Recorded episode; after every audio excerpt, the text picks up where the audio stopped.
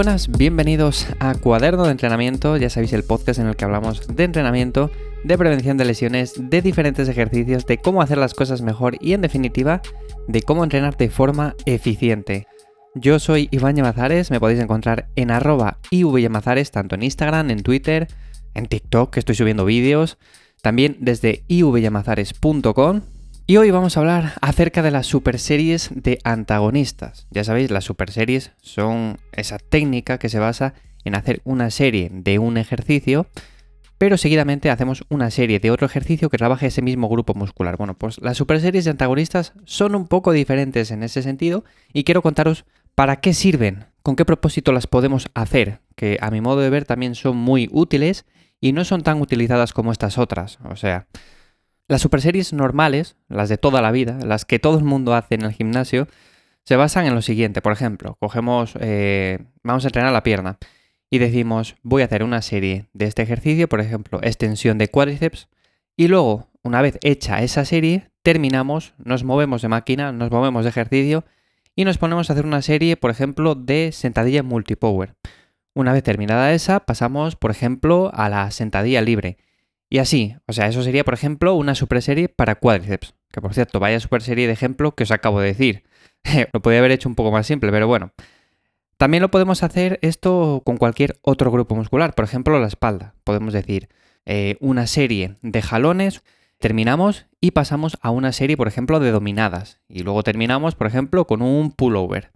Bueno, pues esos son superseries que trabajan básicamente el mismo grupo muscular con un patrón parecido entre ejercicios, pero en definitiva que trabajamos el mismo grupo muscular. En el primer ejemplo trabajamos el cuádriceps y en este ejemplo trabajamos lo que son los dorsales, lo que es la espalda.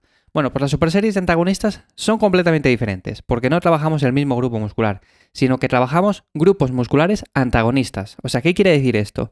Bueno, pues que básicamente, por ejemplo, podemos hacer, para daros ideas, cogemos, eh, hacemos unas dominadas, terminamos la serie de dominadas, descansamos más o menos un minuto o incluso sin descansar y pasamos a hacer, por ejemplo, eh, un press militar, que sería un movimiento totalmente opuesto a lo que hemos hecho anteriormente.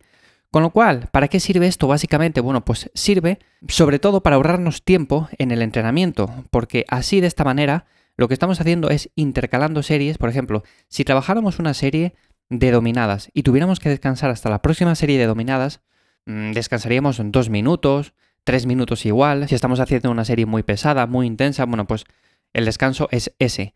Si hacemos esto, el descanso va a ser mucho menor, con lo cual vamos a terminar mucho antes de entrenar y el entrenamiento va a seguir siendo eficiente. ¿Y por qué vamos a terminar antes? Bueno, porque básicamente cuando trabajemos ese grupo muscular antagonista, va a estar fresco. O sea, nosotros cuando estamos trabajando las dominadas, ese otro movimiento, como es el press militar, estamos descansando de él, está descansando la parte de los músculos que va a trabajar, con lo cual es muy eficiente en ese sentido. Luego, evidentemente, cuando pasemos a ese ejercicio, el otro está descansando mientras, pero claro, estamos descansando de una manera en la cual estamos adelantando trabajo, ¿no? Normalmente esto no se suele hacer mucho o no lo suelen hacer mucho en el gimnasio, no es muy popular, por así decirlo, básicamente por el hecho de que se suele pensar de que si intercalamos un ejercicio con otro, no hacemos ni una cosa ni hacemos la otra. O sea, por ejemplo, si hacemos las dominadas antes y seguimos con el press militar, decimos, vale, pero en lugar de estar descansando bien y prepararme para la siguiente serie, ahora meto este ejercicio y me estoy desconcentrando de lo otro. No estoy eh, prestando atención básicamente al ejercicio que estaba haciendo. No presto atención ni a uno ni a otro. Y por eso tampoco son muy populares. Pero yo os tengo que decir que yo las he probado durante muchísimo tiempo, porque a mí me gusta probar todo este tipo de historias. Yo todo lo que sea probar cosas de entrenamiento lo pruebo. Así que preguntarme lo que sea, porque ya os digo yo que si no lo he probado, lo haré. Total, que yo lo he hecho durante bastante tiempo y a mí me ha venido bien, con lo cual es verdad que tenía mis dudas acerca de esto, acerca de si podía progresar en ambos ejercicios o de si, por ejemplo, la fatiga generada en uno eh, me podía lastrar para el otro ejercicio. Bueno, pues en ese sentido yo por lo menos no he notado diferencias significativas en cuanto a la mejoría, en cuanto a la progresión que podía haber tenido. Es cierto que hay personas que lo hacen mal. Por ejemplo, hay personas que hacen eh, una extensión de cuádriceps y luego pasan a una sentadilla multipower pensando que también son eh, ejercicios como opuestos. Es verdad que un ejercicio es un poco más analítico, el otro es un poco más complejo, pero eso no son series de antagonistas, ¿vale? Series de antagonistas es, por ejemplo, un remo 90, un remo 90 con barra, y pasamos seguidamente a un press de banca. Eso sería una serie de antagonistas, pero esto otro anterior no.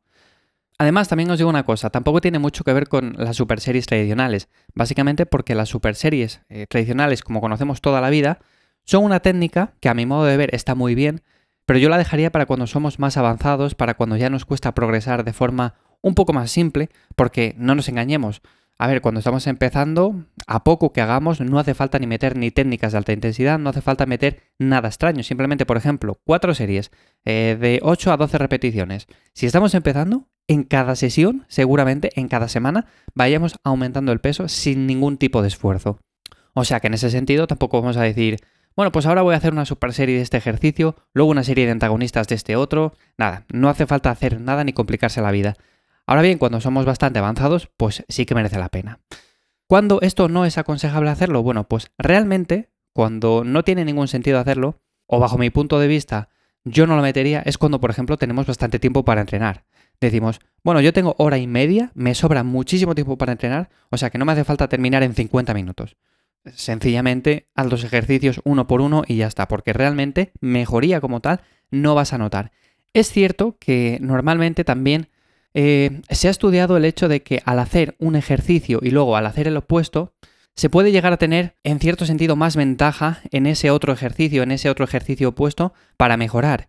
O sea, por ejemplo, si hacemos un press militar, normalmente es cierto que debido a esa activación, cuando vamos a las dominadas, que es el ejercicio opuesto, puede que incluso mejoremos en ese ejercicio más. Yo lo he probado en ese sentido y es cierto que al activarme previamente en ese ejercicio opuesto, noto como una ligera mejoría, pero no sé hasta qué punto podemos mejorar de forma más notable que cuando lo hacemos por separado. Así que en ese sentido yo tampoco sabría qué deciros, no puedo daros una conclusión de decir, pues sí, vamos a mejorar muchísimo más que haciendo los ejercicios separados.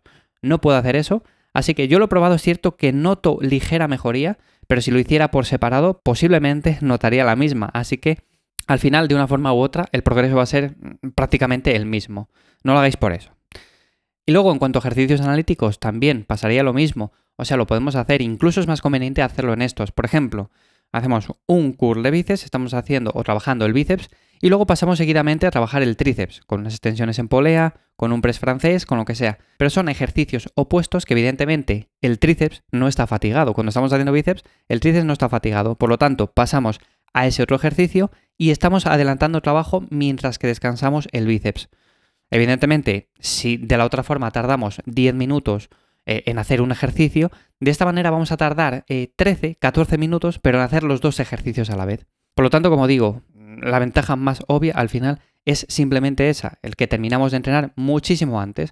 Por lo tanto, si tenéis tiempo para entrenar de sobra, no hace ninguna falta que hagáis esto.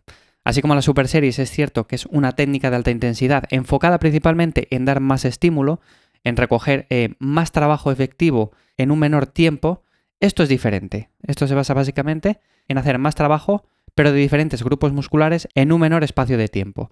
Y yo básicamente es la forma en que lo veo. Y lo digo básicamente esto porque hay personas que lo ven en el sentido de que es una técnica en la cual vamos a mejorar muchísimo más. Y creerme cuando os digo que vamos a mejorar básicamente lo mismo. Y yo a las super series tampoco es que las suelo aconsejar demasiado, sobre todo incluso eh, si somos avanzados, sí, necesitamos posiblemente incluirlas en ciertos ejercicios para seguir mejorando. Pero como tal, si os soy sincero, yo no las suelo meter demasiado. Básicamente porque a día de hoy aún sigo progresando en peso o en repeticiones de forma bastante sencilla, con lo cual no me hace ninguna falta, no me es necesario el hecho de meter técnicas de alta intensidad, ni esta, ni descendentes, ni negativas, ni nada de nada. O sea, de todas formas, si os gusta este tema, si os gusta el tema de las técnicas de alta intensidad, ya sé que he hablado en ocasiones acerca de esto, pero puedo seguir hablando en otros episodios y os traigo aquí alguna técnica así un poco rara, un poco extraña o poco utilizada que haya probado y os cuento mis conclusiones. Básicamente, por si estáis pensando en avanzar en vuestro entrenamiento, en meterle un toque más de intensidad o un toque diferente, bueno, pues sencillamente os traigo aquí las últimas técnicas de alta intensidad que haya probado